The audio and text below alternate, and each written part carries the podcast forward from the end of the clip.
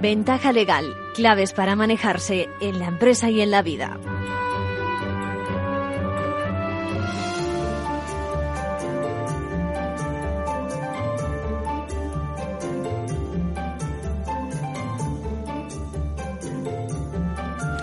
Muy buenas, bienvenidos a una nueva edición de Ventaja Legal, ya en pleno verano, con los rigores del calor encima. Recogemos el testigo de, una pregunta que nos hace un seguidor, Juan José, que viene, viene a prevenir. Él quiere que nuestros oyentes eh, conozcan las sanciones que ha recibido precisamente por trasladar su domicilio a una finca, a un sitio donde ha abierto un pozo y donde ha ampliado la construcción. Bueno, también decirles que ya tenemos una nueva ley que promueve el trato igualitario y la no discriminación. Y vamos a llamar a Carlos Yuk, nuestro corredor de seguros de referencia, muy sensibilizado con las injusticias que a veces se producen en el sector asegurador. Le vamos a preguntar sobre un aspecto muy concreto, la exclusión de clientes con antecedentes o determinadas enfermedades. También contaremos con la actualidad de la abogacía, de la mano de los profesionales de la abogacía, cerraremos el programa con una última de esas, si me permiten, lecciones sobre la economía de la pareja en situaciones de crisis, con ruptura, que nos lleva a la liquidación y que viene a ser el reparto económico de lo que tiene la pareja. Y he dicho lecciones y alguno va a decir, pues vaya tostón, ¿no? Bueno, pero cuidado que lo que de lo que vamos a hablar, de forma sencilla, cualquiera nos va a comprender, no se preocupen, es de escenas de escenas muy corrientes hoy día. Fíjense, liquidaciones de sociedades de con pérdidas. A veces incluso solo con pequeñas cantidades. Nos preguntamos qué ocurre con esas liquidaciones cuando hay pérdidas. Y también para el que esté vinculado al mundo de los negocios, cómo actúa el juego de sociedades de uno de los cónyuges, eh, tanto el que se convierte, ese negocio, que se convierte en un buen negocio y se amplía y crece, como el que apenas supone un medio de subsistencia. Hablaremos también de lo que es levantar el velo en ese entorno y qué me dicen de una propiedad de uno de los cónyuges a donde se van a vivir, pero que cuando se produce la liquidación, se ha hecho una gran reforma a cargo de la sociedad de gananciales. ¿Habrá que hacer luego un ajuste? Bueno, son muchas las preguntas que nos hacemos, seguiremos con ello más adelante y todo de la mano del magistrado Ángel Luis Campo Izquierdo, magistrado de la Audiencia Provincial de Madrid y de la abogada especializada en Derecho de Familia Mercedes García Vilanova. Ahora sí vamos con las novedades que nos trae la abogacía.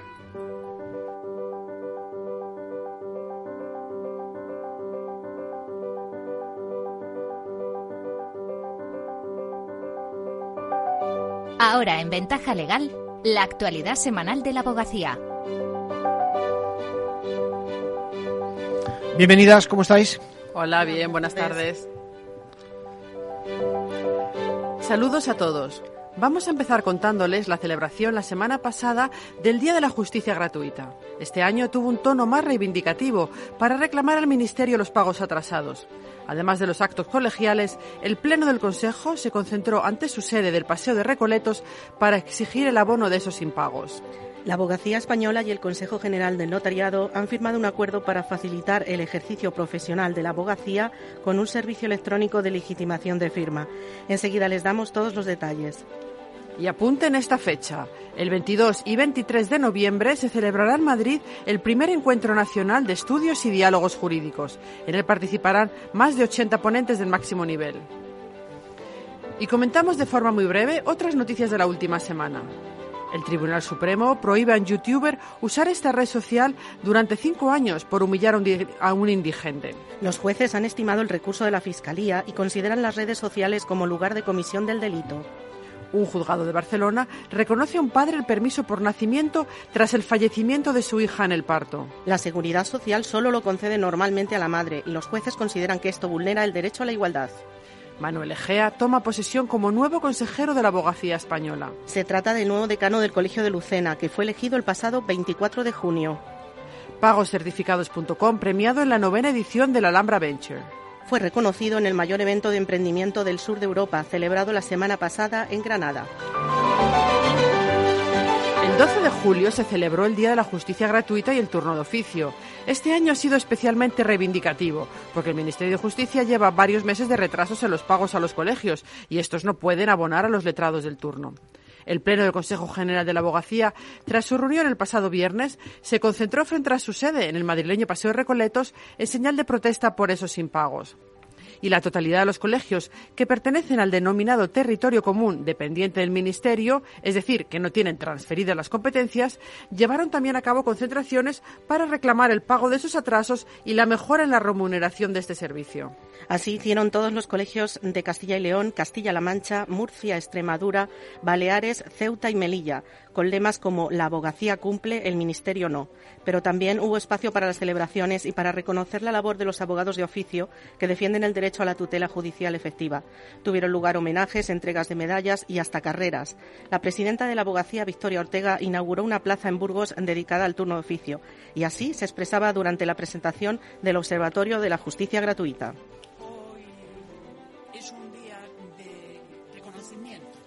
Del tercio de la totalidad de la abogacía que presta el turno de oficio, la asistencia jurídica gratuita. Pero es un día un día también hoy de reivindicación. Os decía que es una jornada de reivindicación, de reivindicación de lo que supone la dignidad en las subvenciones que se vienen satisfaciendo, de puntualidad, del acabar con unas diferencias y brechas enormes dentro de los territorios El Consejo General de la Abogacía y el Consejo General del Notariado han firmado un convenio para que la sede electrónica notarial habilite un espacio específico en el portal notarial del ciudadano para la legitimación de firmas electrónicas cualificadas de los abogados españoles. En este espacio de máxima seguridad, los profesionales de la abogacía podrán elegir al notario que quieran que legitime la firma electrónica cualificada de sus documentos privados. Una legitimación de firma es el proceso mediante el que un notario da fe de que la firma de un documento, en este caso electrónico, corresponde a una determinada persona. Se trata de un servicio muy utilizado por profesionales empresas que se puede realizar de manera online a través del portal notarial. En este portal, el usuario puede firmar electrónicamente sus documentos privados para que el notario los incorpore a un documento público y también para que, trasladados a papel, puedan ser presentados ante las administraciones. Además, se pueden subir los documentos ya firmados electrónicamente para que el notario elegido legitime las firmas. Se podrá usar cualquier certificado de firma electrónica conforme a la normativa aplicable en España. Tendrá carácter preferente el certificado electrónico cualificado ACA. Victoria Ortega, presidenta de la Abogacía Española.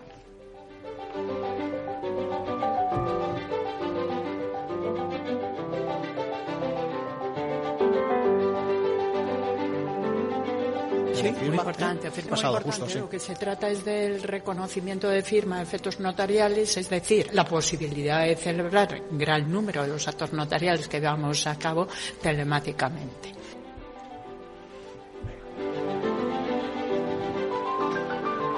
La gran cita de la abogacía con la formación ya tiene fecha. El primer encuentro nacional de estudios y diálogos jurídicos se celebrará en Madrid el 22 y el 23 de noviembre con más de 80 ponentes de primer nivel y un ambicioso programa que analizará las novedades jurisprudenciales y las cuestiones más candentes en las áreas de mercantil y concursal, procesal, civil, penal, laboral y contencioso administrativo. Carlos Fuentenebro es el presidente de la Comisión de Formación del Consejo que ha organizado este congreso. Queremos que este primer Congreso Jurídico de la Abogacía se convierta en una referencia inexcusable en materia de formación y para eso va a contar con los mejores especialistas en cada una de las seis áreas de conocimiento en que lo hemos dividido. A lo largo de dos días, un elenco de lujo con destacados magistrados, letrados y expertos profundizará en cuestiones de actualidad y revisará el estado actual de la jurisprudencia en diferentes ámbitos. La presidenta de la Sala de lo Social del Tribunal Supremo, María Luisa Segoviano, analizará los nuevos expedientes de regulación temporal de empleo. También intervendrán Ignacio Sánchez Gargallo, que hablará sobre la ley de apoyo a personas con discapacidad, Ángel Blasco Pellicer, que hablará sobre las novedades en contratas y subcontratas, y Ricardo Bodas, sobre los convenios colectivos.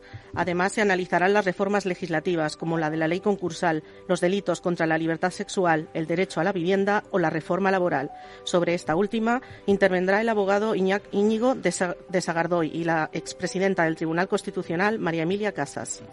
Otros temas que se tratarán, entre otros muchos, son la efectividad de la cláusula rebus sic stantibus, los contratos fijos discontinuos, la litigación climática, la implantación de los planes de igualdad, la adaptación de jornada o los delitos urbanísticos. La fiscal, la fiscal jefa perdón, de la Fiscalía Especial Antidroga, Rosana Maurán Martínez, hablará sobre delitos contra la salud pública. También se abordarán las nuevas realidades en derecho de familia, la negociación colectiva, la responsabilidad patrimonial los quebrantamientos de condena, los delitos tributarios o la violencia de género. El encuentro se celebrará en el Novotel Madrid Center y pronto se abrirán las inscripciones para todos los profesionales de la abogacía que deseen asistir. De momento, vayan reservando la fecha en la agenda. Y terminamos con el abogado de la semana. ¿Quién es Mercedes y por qué? Se trata de Carlos Sardinero, abogado de Madrid. Ha conseguido que el Tribunal Constitucional abra el acceso a la justicia gratuita a aquellas personas que, con independencia de su renta, hayan quedado discapacitadas por una negligencia médica. El Tribunal ha cogido un recurso de amparo y ha dado la razón al padre de un adolescente con discapacidad como consecuencia de una mala praxis. El Colegio de la Abogacía de Madrid y un juzgado de primera instancia le habían denegado el beneficio de la justicia gratuita, argumentando que la ley actual solo concede el derecho a quienes hayan sufrido una discapacidad causada por un accidente de tráfico. Para el Constitucional, esta interpretación restrictiva del término accidente limita el derecho a la justicia gratuita. Carlos Sardinero. Es un logro social porque a los afectados por negligencia médica o por cualquier otra agresión eh, que alcanzan una, una discapacidad que sea severa además, pues también son sujetos que sufren un accidente y por lo tanto les permite el derecho de acceso a la justicia gratuita, que no podemos olvidar que forma parte esencial, es parte esencial del derecho de acceso a la tutela judicial efectiva como un derecho fundamental. El demandante interpuso una demanda de responsabilidad civil por el daño sufrido a su hijo por un retraso en el diagnóstico de una dolencia que motivó la concesión de un 87% de discapacidad. Para el letrado, el accidente se puede hacer extensivo a una negligencia médica, a un accidente laboral o incluso a una agresión física o moral que se sufra en cualquier circunstancia. Enhorabuena al abogado. Con esto terminamos por hoy. Feliz semana para todos. Gracias, Mercedes. Gracias, Isabel. Gracias.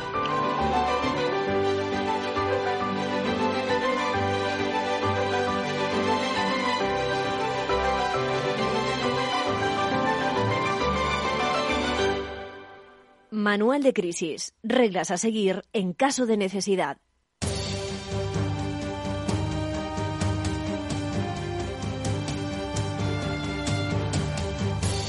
Bueno, no es fácil superar determinadas crisis, esas que podemos sufrir todos en un momento dado porque nuestra economía sufra algún tipo de percance. No es probable que en esos momentos nuestra imaginación nos juegue una mala pesada, una mala pasada con la ocurrencia, con algunas ocurrencias, con soluciones que no siempre están alineadas con la legalidad, ¿no? Lo que nos plantea hoy Juan José es su situación personal, igual muy parecida a la de muchos españoles en estos instantes que han perdido su casa o que necesitan venderla para obtener recursos, para hacer efectivo o cash, que se dice, con el fin de sencillamente vivir. Bueno, vivir pagando esos gastos mínimos eh, que todos tenemos, como nos dice, alimentos, colegios, vestidos, poco más. Bueno, Juan José nos pregunta desde su compleja situación cómo hacer para salir bien parado, son sus propias palabras, de varias multas que le han puesto en su nueva etapa. Quiere también alertar a otros que vayan por el mismo camino. Fíjense, la primera ha sido por hacer un pozo en un terreno que tenía a las afueras de su pueblo. La segunda, por ampliar una casa donde hasta esos momentos guardaba cuatro trastos en ese terreno. Y la tercera, por las cosas que ha acumulado en el terreno una vez que se ha trasladado. Él no lo pregunta, dice, desde a su sorpresa, y, cito textualmente, porque es precisamente lo último que esperaba y lo que necesitaba. Bueno, pues gracias por tu pregunta, entendemos y sentimos la situación.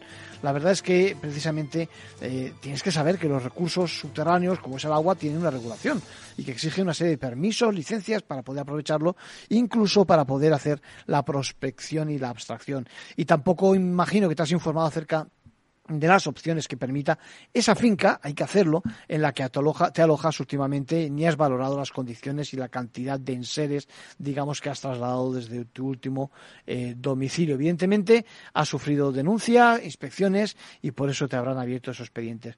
Yo en este punto, precisamente, quiero, quiero añadirte algo, fíjate, algo que hemos conocido en la última semana, y es que, dada la crisis económica que nos azota, se están reproduciendo como setas las casas móviles en terrenos no habilitados para ello. De hecho, nos hacemos eco de una alerta que efectúa el Ministerio Fiscal sobre el incremento de los últimos años de la oferta inmobiliaria de casas móviles listas para instalar en cualquier espacio abierto bajo un supuesto, abro comillas, vacío legal, cierro comillas. Esto es importante, tienes que comprobar eso del vacío legal, que en muchos casos no existe como tal, lo que se traduce en que las viviendas prefabricadas están sujetas a licencias urbanísticas de obras y a posterior control. Así que mucho ojo con esas ideas maravillosas que incluirán, por cierto, excepto las denominadas roulots o caravanas y en general cualquier formato prefabricado porque en todo caso requieren del permiso correspondiente al estilo de cualquier vivienda clásica. Y recordar, como hace la Fiscalía de Medio Ambiente, que la vocación de permanencia de esas mm, construcciones es determinante precisamente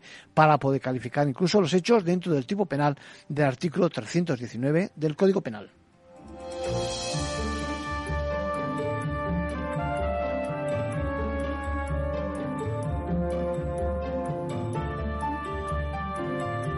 Bueno, y creo que tenemos ya al teléfono a Carlos Yuc. Carlos, ¿cómo estás? Hola, muy buenas tardes. Muy buenos días, perdón. Días y tardes. Yo creo que la hora que es ya la podemos calificar como queramos, Carlos. Carlos, nuestro. Yo en ayunas todavía. nuestro, nuestro corredor de seguros de referencia. Muy, muy sensibilizado con algunas injusticias que se producen. Y ahora que disponemos de esa nueva ley integral para la igualdad de trato y la no discriminación, yo creo que tenemos que, eh, yo qué sé, eh, difundir precisamente lo que dice alguno de sus preceptos, ¿no? Pues sí, la, la cuestión es que no de una forma innovadora, pero sí de una forma, digamos, oportuna, pues trae el hecho de que en seguros se discrimina, en la contratación de seguros se discrimina y a las personas, por ejemplo, que tienen discapacidad o a las personas que tienen una enfermedad cronificada. Sí. Y bueno, y esta ley viene a decir pues que esto no se puede hacer. Pero esto ya estaba antes en otra ley, en la de contrato de seguro. Sí, en, esas disposiciones adicionales, la cuarta y la quinta, que en otras ocasiones hemos recordado en esta casa, ¿eh, Carlos? Y que, y, que precisamente lo que pretende, en cuestión distinta, es que se aplique, eh, corregir precisamente esas situaciones eh, del todo injustas. Bueno, al final, al final lo que lo que está claro es que la industria de seguro pues tiene mecanismos para mutualizar lo que serían los riesgos, para dispersar los riesgos, digamos, agravados, y entonces pues debería ser capaz de, evitar la exclusión de estas personas, de las personas que sufren pues una discapacidad o de las personas pues que tienen cronificada una enfermedad y estas personas deberían poder acceder pues a la protección de sus familias, deberían poder acceder por ejemplo, a la medicina privada, deberían poder acceder, por ejemplo, al crédito que muchas veces se les niega por no poder contar con un seguro de vida. Importantísimo. Y, y desde, mil perdón, desde 2011 o desde 2018, pues esas son prácticas prohibidas. Incluso, eh, por ejemplo, también las famosas sobreprimas, el cobrarte más porque tienes un poco de sobrepeso, el cobrarte más porque tienes miopía, el cobrarte más porque tienes eh, diabetes, pues estas son cuestiones pues que, que las disposiciones adicionales cuarta y quinta ante, eh, de, la ley de contrato de seguro, las que ya estaban vigentes, pues los prohibían eh, expresamente. ¿no? Sí. recordamos a los oyentes que la, nueva ley integral para la igualdad de trato y la no discriminación eh, se hace eco de lo que dice ya el artículo 9, 2, 10 y 14 de la Constitución española, ¿no? Y en particular, yo creo que lo leemos para que quede bien clarito. En su artículo segundo, en el párrafo primero, dice: nadie podrá ser discriminado por razón de nacimiento, origen racial, étnico, sexo, religión, convicción u opinión, edad, discapacidad, orientación o identidad sexual, perdón, expresión de género y, a lo que nos referimos, enfermedad o condición de salud, estado serológico y o predisposición genética a sufrir patologías y trastornos. Es clarísimo, ¿no, Carlos? Así es. De hecho, además, esto tiene otra derivada interesantísima y es en cuanto que la compañía de seguros tradicionalmente nos hace cuestionarios y estos cuestionarios pues tienen preguntas de salud. Y lo que deberíamos preguntarnos es para qué preguntas, si no cuestiones que además son muy delicadas y que además se van a integrar en, en un fichero y tienen riesgos además incluso de, de, poderse sí, sí, a ver, eh, ¿Qué tratamiento se hace de, pues, de esos datos que son muy sensibles? ¿Para qué preguntas? ¿Para qué preguntas si luego no lo puedes usar? Sí, sí, sí, sí. Eh, seguimos con entonces sí. Sí, sí, en materia de protección de datos, desde luego es importante. Y luego el 17.2 de esta nueva ley, efectivamente, pues dice con toda claridad, no podrá denegarse el acceso a la contratación de seguros o servicios financieros afines em, en base de alguna de las causas mencionadas en el artículo segundo, ¿no? Sí. Y tampoco se podrán establecer diferencias de trato. Es, que al final de lo que va la discriminación es o, te niego la cobertura o te hago pasar por un canal distinto que es lo mismo que, al que utilizo para las personas estándar, ¿no? O aquellos que considero estándar. Y bueno, en este en esta ley yo creo que es tan feo discriminar a una persona por ser negro o por ser hindú como como por tener o haber tenido o tener diabetes o tener eh, cualquier otra patología o tener, yo sé, una, un cierto grado de discapacidad. Sin duda alguna. Me gusta mucho el apunte que has hecho sobre los servicios financieros. Al final, el mundo asegurador está tan cerca del mundo financiero y, exactamente, ¿eh? más de lo mismo. Es decir, no se puede discriminar a nadie por, decíamos, por edad, por, ¿no? Exactamente igual. Sí, en todos los, en todos los ámbitos financieros donde la persona es la garante, con sus ingresos, por ejemplo, un préstamo para una financiación para comprarse un coche o una financiación para amueblar la casa o para hacer una reforma, o bien un préstamo hipotecario, pues es muy frecuente pues que el banco dentro de las o la financiera dentro de las garantías que requiere pues eh, también solicite garantías personales. Es decir, bueno, y si tú no puedes trabajar, eh, has quedado incapacitado, o si tú no puedes trabajar porque has fallecido y por tanto no vas a generar renta, ¿cómo recupero yo mi dinero? Entonces, pues el seguro de vida es, es un instrumento clarísimo de acceso que permite el acceso pues al crédito. Y entonces, pues yo a lo largo de los años, pues he, vivido muchas consultas en las que me están diciendo es que yo tengo, por ejemplo, VIH y no me dan dinero para el préstamo por, por el VIH porque no puedo contratar préstamo. Y al final muchas veces lo que ocurre es que se acaban falseando contratos de seguro. Sin duda. Que al final no van a dar cobertura porque se, se falsearon, es decir, Se, se mintió y no habrá cobertura y, simplemente Carlos, porque o, se hacía ese impuesto revolucionario no había acceso al crédito. Dime.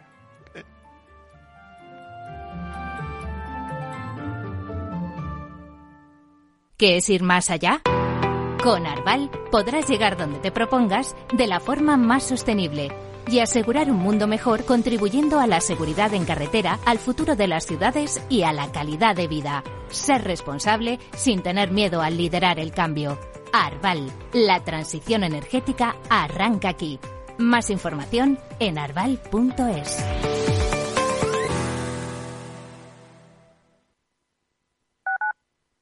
Capital Radio Madrid, 103.2. Nueva frecuencia, nuevo sonido.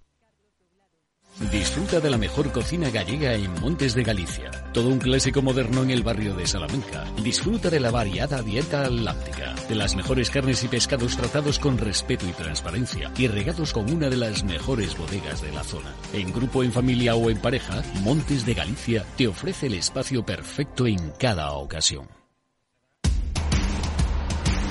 No pierdas detalle de todo lo que afecta a tus inversiones y a tu bolsillo. Toda la información en Mercado Abierto con Rocío Arbiza, de 4 a 7 de la tarde en Capital Radio.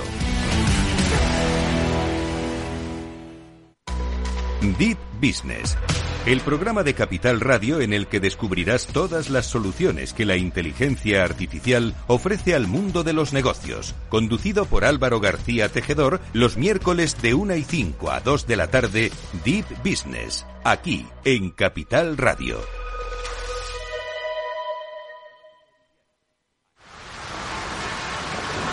¿Has vuelto a los atascos?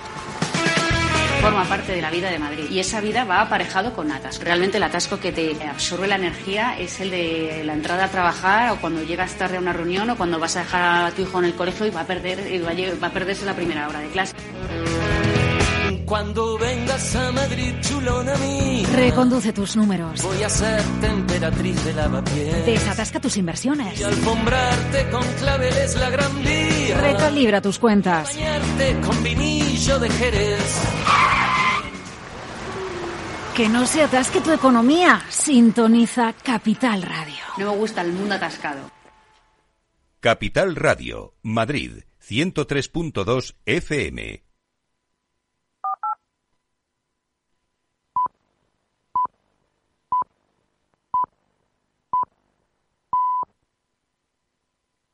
Ventaja legal con Arcadio García Montoro.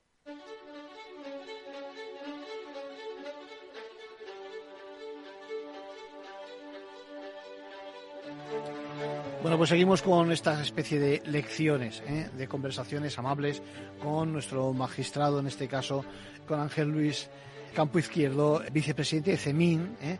y con eh, Mercedes García Vilanova, abogada, ambos especializados en el tema de familia. Y entre las muchas preguntas están precisamente la que se hace él para empezar esta conversación amable en materia de familia.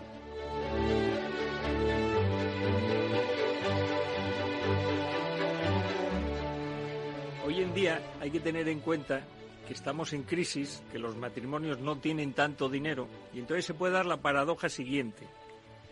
Matrimonio casado en gananciales. Que vaya a liquidar y no tenga ningún patrimonio que liquidar. Pero resulta, por ejemplo, toda su vida y efectivamente, no, tiene. Y resulta que él es autónomo y tiene deudas. Es decir, resulta que no percibo el cónyuge que estaba en gananciales, que no tenía ingresos, no va a percibir nada de la liquidación de gananciales. Es decir, va a percibir en negativos, porque la deuda se reparte entre los dos. y a ver si puede obtener una pensión compensatoria. Punto. Vamos a poner que ese matrimonio o esa, estuviese casado en separación de bienes. Si ella demuestra que se ha dedicado al cuidado de la familia, tiene una compensación del 1438 por los años dedicados a ese, a la familia y al cuidado. Y además puede pedir la pensión compensatoria que se puede pedir en gananciales. Ella o él. El, uno de los dos, el que no trabaja, me refiero. El que se dedicó a la casa. Eso es. Entonces, por eso digo que es que la sociedad de gananciales está bien cuando hay gananciales, pero cuando vivimos en crisis eh, da muchos problemas, porque luego hay que liquidar y hay que pagar la liquidación encima. Entonces, y luego es un proceso, como decía Mercedes, que dura años. Estás inventando la sociedad de perdidanciales en vez de la de gananciales. ¿eh? Entonces, habría que imponer, como dice Mercedes, que yo siempre lo he dicho, el de participación real. Ese tendría que ser el supletorio. Porque refleja, decís, de, alguna forma eh, lo que realmente ha ocurrido, ¿no? Sí, sí, sí. no, no, que participamos en lo que hemos ganado. eso es. Y si no hay ganancias, pues no participamos. Eso es. Y si hay una explotación, digamos, eh, profesional, la dejamos aparte ¿eh? y no lo mezclamos con este... Bueno, si esa explotación la lleva uno y tiene ganancias, es del... A no ser que sea una persona jurídica, ¿eh? Eso es distinto. Ahí la intervención de... o la creación de personas jurídicas tiene mucho que decir. Es decir, como herramienta jurídica, ¿no, Mercedes? Para poder eh, no confundir por una parte y parar ahí también los riesgos, siempre que sean riesgos, digamos, asumibles, evidentemente, no están buscados de propósito para delinquir. ¿eh? ¿Qué te parece, Mercedes? Hombre, pues e, efectivamente, porque hay veces que de verdad vamos rayando el fraude ¿eh? sin, sin, sin quererlo. Y, fíjate un poco, y, al hilo de lo que estáis diciendo, mm, el tema de, de considerar eh, cuando esa pareja tiene está en régimen de gananciales eh, y se ha constituido el negocio estando casados, la forma de entender la participación del cónyuge en ese negocio, porque, a ver, si se ha constituido la sociedad estando vigente el régimen matrimonial, esa sociedad es gananciales. Aunque la titularidad de las participaciones las la tenga uno de ellos, realmente las participaciones son gananciales. Entonces, a veces nos encontramos también con disgustos bastante gordos a la hora de liquidar, precisamente en esos casos que comentaba Ángel. ¿eh? Esa, esa, pareja que está liquidando los gananciales, que no tiene nada, pero que sí que había un pequeño negocio y a lo mejor es el negocio en el que está trabajando uno, pues un barecito, una cosa así, y se encuentra al final de la liquidación en que resulta que el barecito donde está trabajando es de los dos y que hay que valorarlo y que tiene que compensar al, otro en, la mitad de ese valor. Entonces, eh, sí que es cierto que, eso puede llevar a, conflictos mayores de los que parecen. Yo siempre he dicho una cosa, me parecen muchísimo más complicadas las liquidaciones de gananciales cuando hay poco o nada que cuando hay mucho. Cuando hay mucho es, es más fácil hacer un reparto, porque esto para ti, esto para mí. Pero ¿y cuando no hay nada? O sea, ¿y cuando solamente hay un piso o una deuda eh, o, un negocio pequeño? ¿Qué, ¿Qué, hacemos ahí? ahí? Ahí ahí es donde sí que se ve el, verdadero problema, en las liquidaciones pequeñas, no en las grandes. Podríamos hacer una fórmula matemática que dijera que la aproximación a cero dividido entre dos es prácticamente cero, ¿no? Pero es tan poco, ¿no? Que al final Buenísimo, ahí está, ahí, es- buenísimo. ahí está la pelea, ¿no? Muy bueno. Lo que tú decías de las personas jurídicas y como ha dicho Mercedes, cuidadito. Y yo pongo casos prácticos que este se puede hablar porque ya lo hemos resuelto. Bueno, lo hemos resuelto relativo, porque era una medida cautelar. El típico matrimonio que compra una vivienda y esa vivienda se pone a nombre de una sociedad en la que son socios mayoritario un cónyuge y minoritarios los hijos. El otro cónyuge no es socio. Es decir, registralmente es eh, la vivienda es propiedad de una sociedad, pero se está discutiendo por la teoría del levantamiento del velo si esa sociedad tiene actividad comercial o negocial que no existe, parece ser, según otros pleitos anteriores. O es una ficción. Y entonces es una ficción. Y entonces se está discutiendo ahora en una vía de acción de complemento de la liquidación de gananciales si se puede incluir en el activo ese bien. Entonces en nosotros se nos discutía si cabía la anotación preventiva de esa demanda para evitar que esa sociedad vendiese el bien. Claro. El juzgado dijo que no porque estaba inscrito. Y nosotros dijimos que como en la liquidación de gananciales se podía discutir la propiedad en base a esa teoría del levantamiento del velo, dijimos que procedía la anotación preventiva. Aclaramos que el levantamiento del velo es una, una fórmula, digamos, una doctrina jurídica por la que cuando alguien está o pudiera estar ocultando algo bajo otra fórmula jurídica, ¿no? Se, Bueno. se habilita, ¿no? A, a que de alguna forma se investigue acerca de qué es lo que ocurre de verdad. Aunque esté ese parapeto, ¿no? Fundamentalmente es que cuando una persona física hace toda la actividad, pero precisamente para protegerse de los acreedores, le da una forma de persona jurídica. Pero en esa persona jurídica no hay trabajo de otros, es solo él. Entonces es el socio mayoritario, el socio único y el que toma las decisiones y todo. tanto, Es- un parapeto Es que- lo mismo, pero Sí. lo que se quiere dar la apariencia es que es una persona jurídica por un lado y el otro por él. Pero la actividad de esa sociedad es él. Y por lo tanto que no Y- se le y el ataque. activo es él. Esto es, esto Entonces, que, y luego otra cosa, que también hay que tener muy cuidado con los negocios, que luego no se sabe decir. Yo me caso y tenía un barín, ¿vale? El barín es privativo, pero resulta que hoy en día es un restaurante y hotel. Claro. ¿Por qué? Porque ese, es- todas esas mejoras se han hecho con dinero ganancial. Hemos invertido ahí. Claro, entonces, claro. decir, el negocio, el negocio es privativo, pero se ha invertido mucho dinero ganancial Y y en la momento, liquidación se va a es, recuperar. Esto es, esto es. Entonces, cuidadito con eso. Y como ha habido un aumento, entonces se puede llegar incluso para evitar perjuicios que en la liquidación de gananciales se me permita la administración de algún bien tuyo para poder cobrar esto y que no desaparezca. Muy, Entonces, muy interesante, muy interesante, sí, sí. hay que tenerlo Sí, en sí. cuenta. Y Mercedes. eso, eso nos ha pasado, perdón, con ópticas o con clínicas dentales mucho. Mercedes. Sí, y fíjate esto, no solamente con el ejemplo que pone Ángel en, en los negocios, esto es típico en, con los inmuebles. O sea, el famoso, eh, la pareja que se casa se va a vivir a un inmueble privativo de uno de ellos y hace una super reforma en esa vivienda y esa, y esa reforma se paga con dinero ganancial. Pero Claro. claro, se ha mejorado una vivienda privativa. Entonces, claro, estamos en una situación similar a la que comentaba Ángel.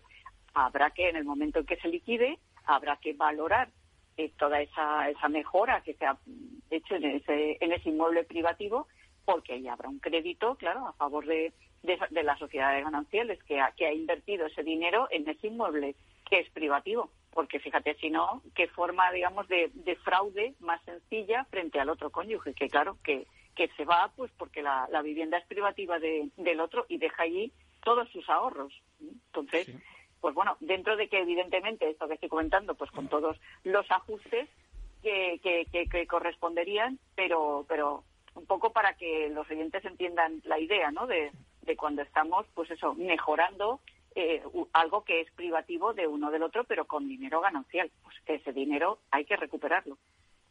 Menos problema, os pregunto, menos problema hay cuando estamos hablando no del continente, sino del contenido de la casa. Es decir, de, vamos a poner un contenido chulo, vamos a hablar de un cuadro de, de Juan Gris, ¿me explico? Es decir, ahí, eh, digamos, a la hora de liquidar, el saber de quién es, si es de uno o es de otro, en función del régimen y en función también de la factura, ¿no? De- de- de- de- de- del recibo, de quién lo ha aportado, será más fácil, ¿no? Os pregunto. Sí, y te pongo un caso todavía más curioso que se da a veces. Que se separa un artista famoso.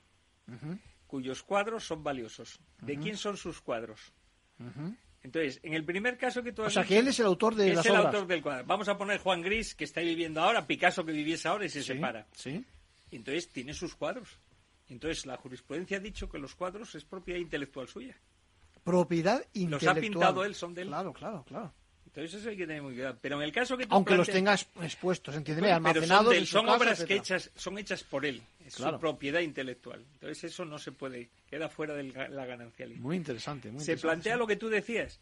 Entonces, cuando estamos hablando del contenido del inmueble, no- entonces hay una norma en el derecho sucesorio que dice que si no nos ponemos de acuerdo, se le da un valor máximo aproximado del 3%.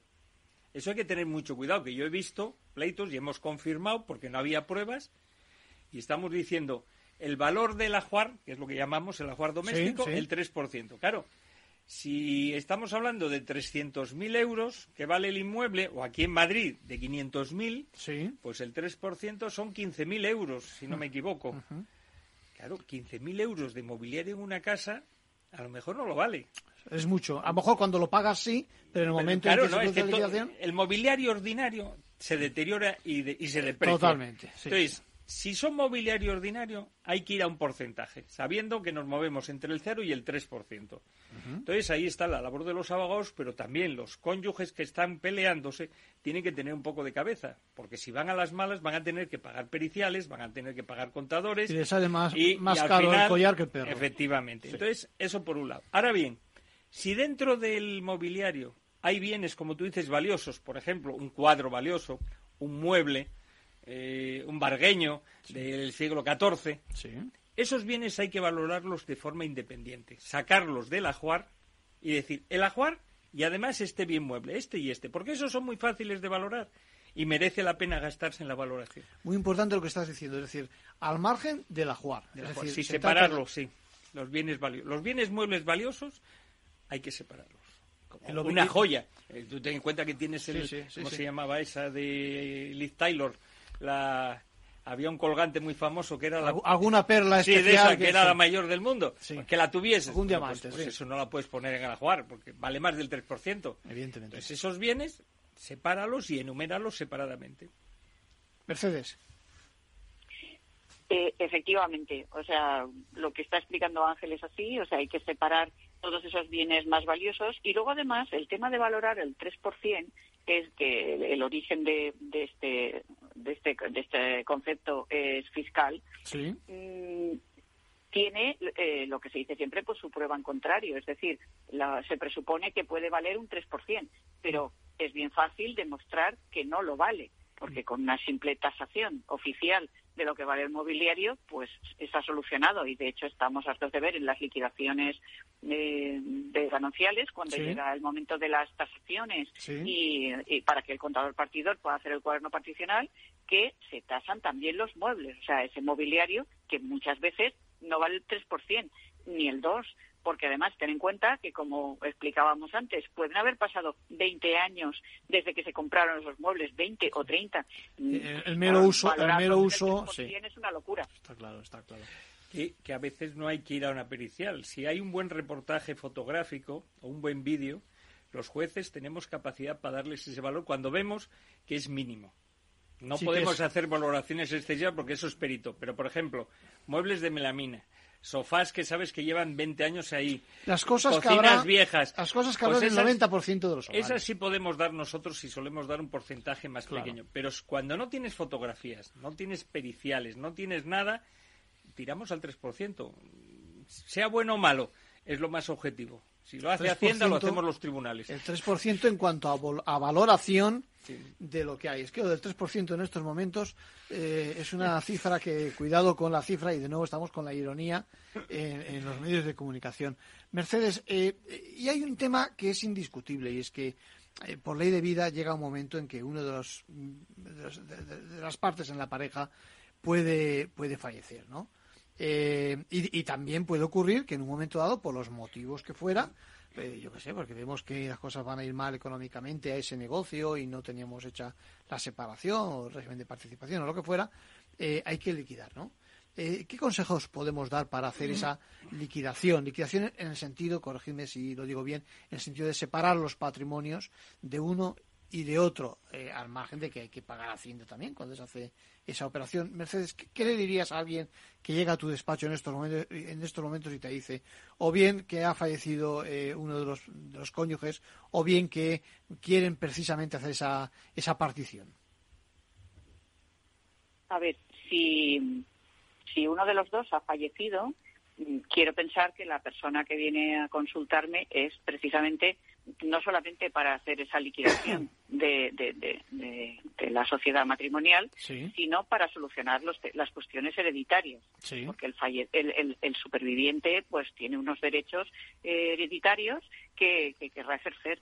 Entonces, cuando, cuando ha fallecido uno de los dos, lo lógico eh, entre personas más o menos civilizadas es que los herederos, que uno será el cónyuge y los otros serán hijos o nietos, o puede ser que sean ascendientes también, padres, pero en fin, es ponerse de acuerdo para, para hacerlo. Entonces, cuando vamos a hacer esa escritura, en primer lugar, vamos a hacer la liquidación de los gananciales, es decir, vamos a ver eh, igualmente el activo y el pasivo que tenían ese, ese matrimonio y, y vamos a empezar por hacer la división para a continuación sobre el resto, o sea, sobre la mitad que le correspondía al fallecido, ver las cuotas hereditarias. Pero efectivamente lo vamos a hacer todo en esa misma escritura. Que no hay un acuerdo y hay que ir a un procedimiento judicial, pues en el procedimiento judicial hereditario se va a ventilar también toda esta, toda esta cuestión. Para que lo complica, me imagino que estamos hablando de dos cuestiones, es decir, aunque sean distintas, al final perdón, aunque sean la misma, parezca, ¿eh? de cara a justiciable, eh, son dos eh, son dos cuentas, vamos a decirlo así, dos operaciones distintas, ¿no? En ese sentido. Pero correlativas. Una primero y luego la otra, claro.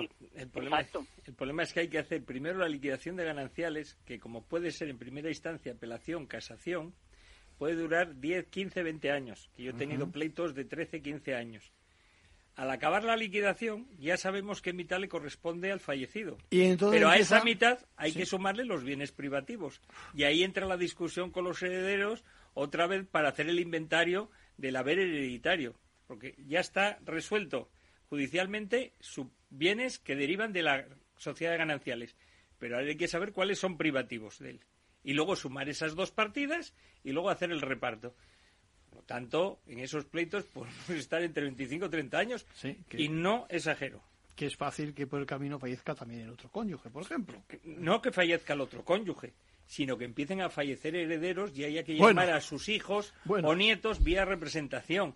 Entonces hay veces que nos encontramos con unos procedimientos de 30, 40, 50 partes, porque cada parte hereditaria corresponde a, un, grupo de personas que están por representación de un fallecido intermedio. Es el caso típico que se ve, por ejemplo, en los inmuebles, ¿no? Que a veces ves inmuebles en la calle que están abandonados y dices, ¿cómo es que nadie se ocupa? Pues nadie porque hay... No se sabe cómo está. No se sabe cómo está la, liquidación, ¿no? Mercedes, ¿algo más que añadir? Pues fíjate, una cosa muy curiosa. Eh, precisamente el paso del tiempo hace que se solucionen estas cuestiones porque hay en, tu experiencia, en, tu, experiencia al final suaviza a lo mejor las relaciones, ¿no?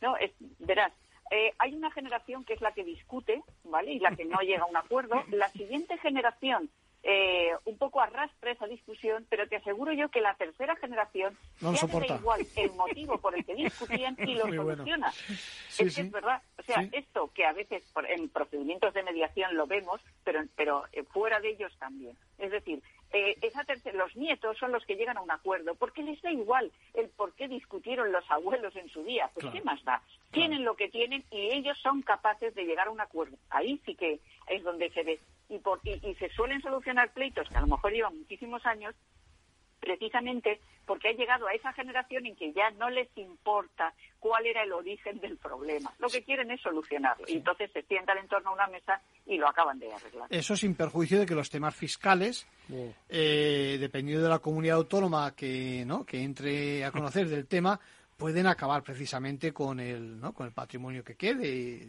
digo yo. Por Habrán prescrito. Ah, habrán prescrito, es verdad, es verdad. Bueno, lo que hay que tener en cuenta es que la liquidación de gananciales prácticamente no tributa, ¿eh? porque lo que hace es repartir bienes que ya eran propiedad de los cónyuges, con lo Esto cual ahí no hay transmisión ni Sí, sí. mejora patrimonial ni nada. Solamente se tributaría fiscalmente cuando eh, se paga, uno se queda con todo el haber ganancial y paga al otro en metálico, por voluntad de las partes, no porque el bien sea indivisible. Es decir, aclara, aclara el tema. es decir, solamente hay un piso, por ejemplo. No se puede dividir en dos porque no da para hacer dos viviendas. Entonces se lo queda uno. Sí. Y entonces la parte que le corresponde al otro cónyuge se lo pagan en metálico. tiene que compensar. Es decir, hay una compensación en metálico por el exceso recibido, pero eso es derivado de que el bien es indivisible. Entonces ese pago no es mejora patrimonial ni nada y no tributa esa liquidación. Pero vamos a poner que tenemos esa casa, tenemos una plaza de garaje en otro sitio y un vehículo. Y queremos que todo se lo quede uno de los cónyuges, y así lo pactan. Y te pago un exceso. Pues bueno, parte de ese exceso o todo no viene generado por la indivisibilidad, porque uno se podía haber quedado con la casa y el otro con la plaza de garaje y los coches. Es un matiz muy importante. Y por sí, lo sí. tanto el exceso era menor. Entonces, ese exceso que pago en metálico, que no deriva de la indivisibilidad, sino de la voluntad de las partes, tributa, porque eso es un pago por compra. O sea que llamamos a que de alguna forma conviene que se pongan de acuerdo con respecto a ese exceso, porque si no van a estar penalizados, en Hay este caso, muy en cuenta. por la hacienda pública, ¿no? Y luego ha dicho el Tribunal Supremo que si los dos cónyuges no se ponen de acuerdo, no se puede obligar a uno a que se quede con el bien y pague al otro, sino que hay que subastarlo. Que también eso dice, no, no, pues yo no lo quiero y te lo vas a quedar tú. Y como el otro día, pues yo no me lo quedo. Pues va a subasta y en subasta sabemos que se saca menos dinero. Sí, sí, te va, Entonces- pero en el fondo te vas a enterar por alguna de las partes Sí. y lo pagan los dos, ¿no? no hay que provocar subastas. No hay que provocar subasta, otro consejo. Mercedes.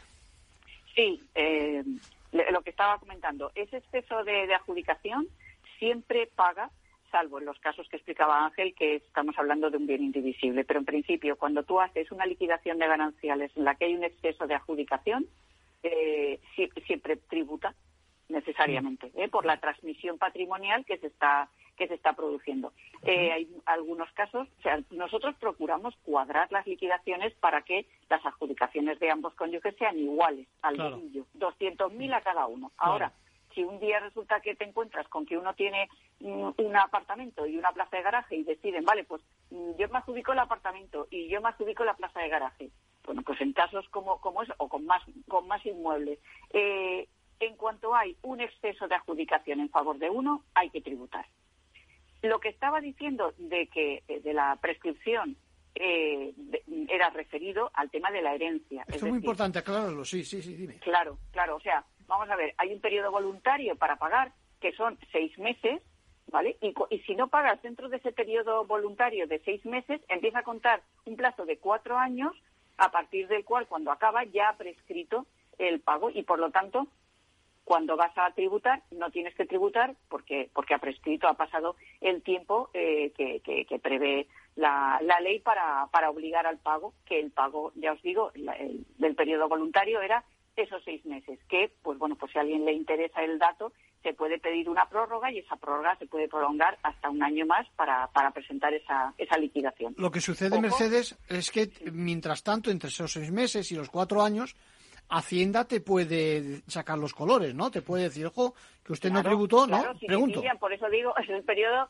eh, a partir del cual prescribe. Y mientras tanto, digamos, utilicemos la expresión te pillan, ¿eh? es decir, te, se dan cuenta de que ahí eh, pues no, no has presentado esa declaración voluntaria, pues entonces sí, hay una multa y además de la multa, pues hay, un- eh, que por supuesto hay que pagar el impuesto correspondiente más los intereses que se hayan generado desde el momento en que se tenía que haber hecho el pago.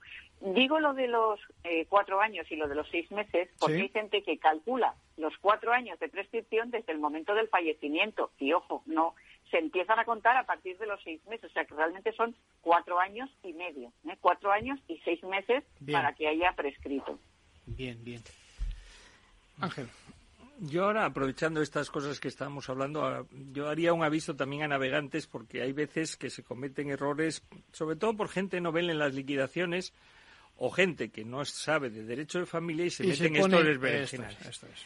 Y es cuando estamos hablando de que estamos liquidando y queremos incluir como activo un crédito de las sociedades gananciales frente a un de los cónyuges o en el pasivo un crédito de uno de los cónyuges contra la sociedad de ganancia. Y la gente piensa, como este activo o este pasivo es ganancial y corresponde la mitad a cada cónyuge, yo mi mitad no la meto.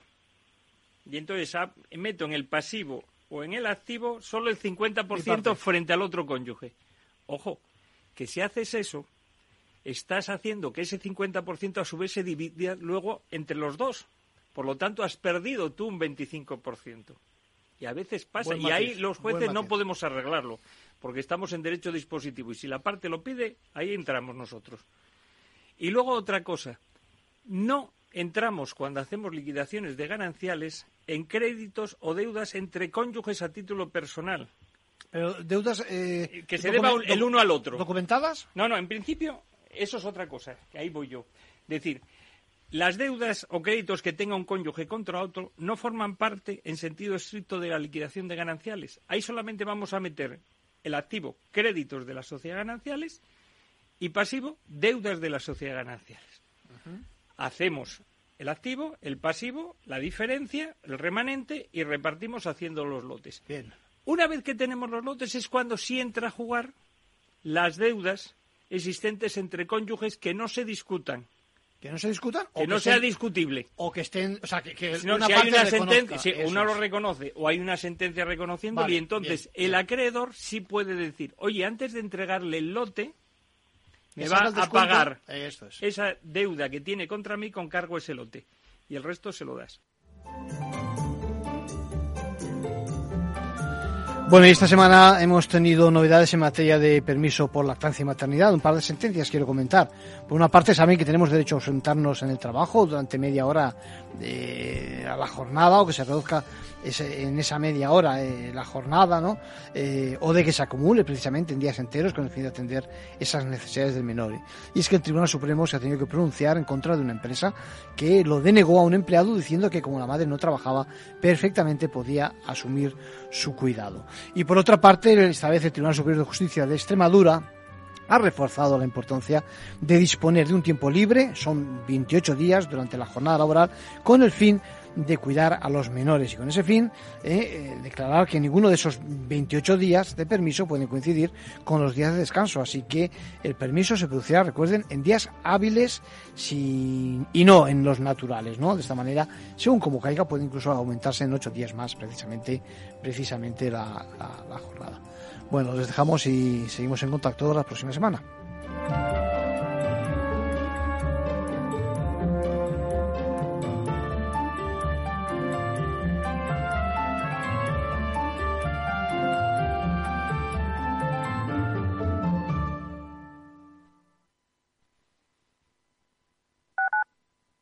Capital Radio Madrid, 103.2. Nueva frecuencia, nuevo sonido. Te quiero de colores. Te quiero libre. Te quiero vibrante, acogedora, fuerte y valerosa. Te quiero como eres. Madrid, te quiero diversa. Madrid, te quiero diversa. Comunidad de Madrid. Los robots escuchamos Capital Radio. Es la radio más innovadora. Oímos a Saragot, con Luis Vicente Muñoz. Ahí le has dado. Esto es Capital Radio. Di que nos escuchas.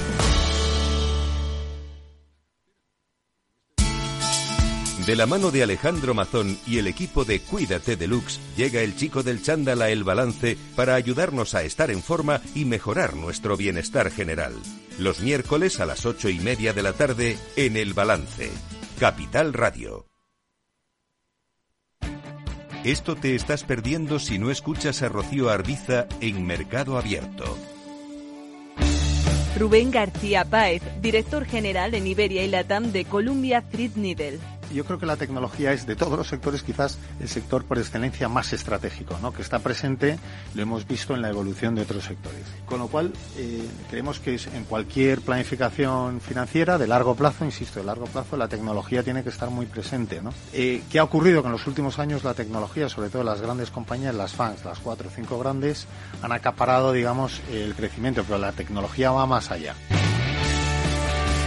Mercado Abierto con Rocío Arbiza. Capital Radio, Madrid, ahora en el 103.2 de la FM.